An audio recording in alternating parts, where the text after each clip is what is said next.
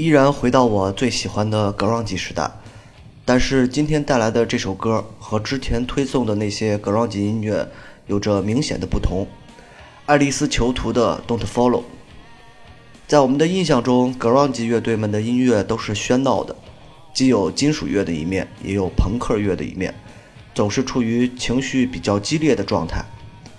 即便 Nirvana 的不插电。同样也会感受到科本的那种情感的高低起伏，但是《Don't Follow》这首歌却一反常态地玩起了木琴，口琴始终贯穿着整个音乐，这是 grunge 乐队们身上非常少见的。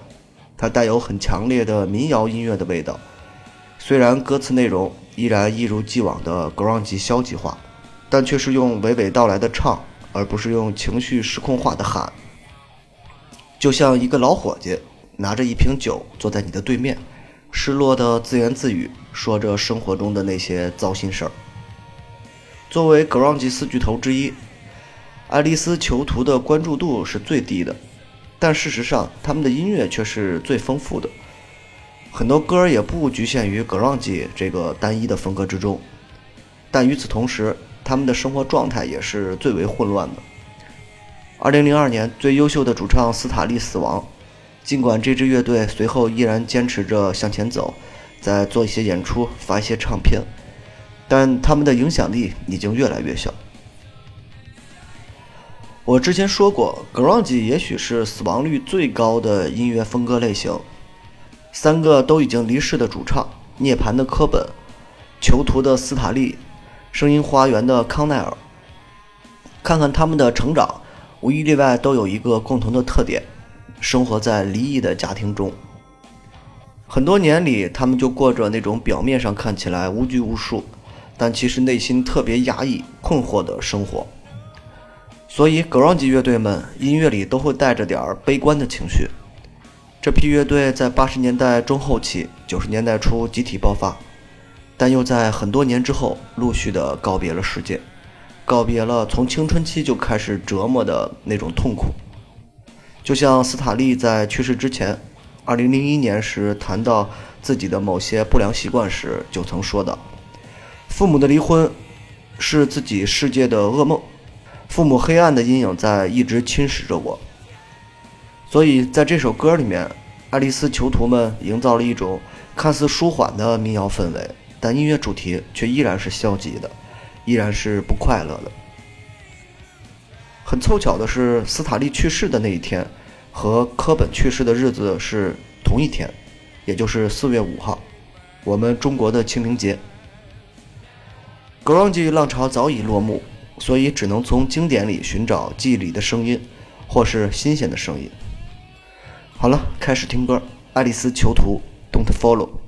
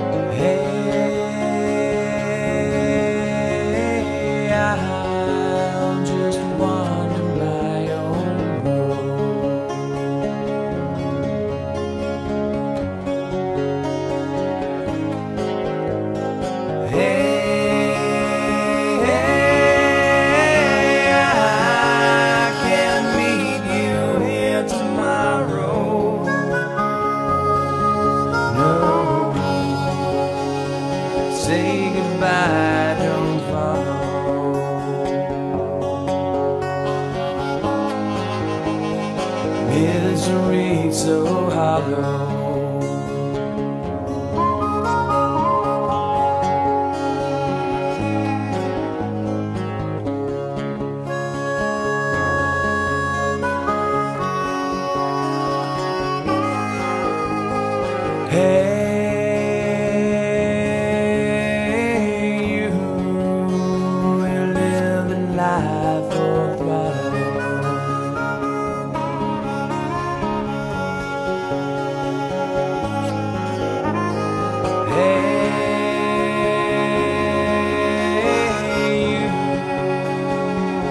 cast me down that bottle.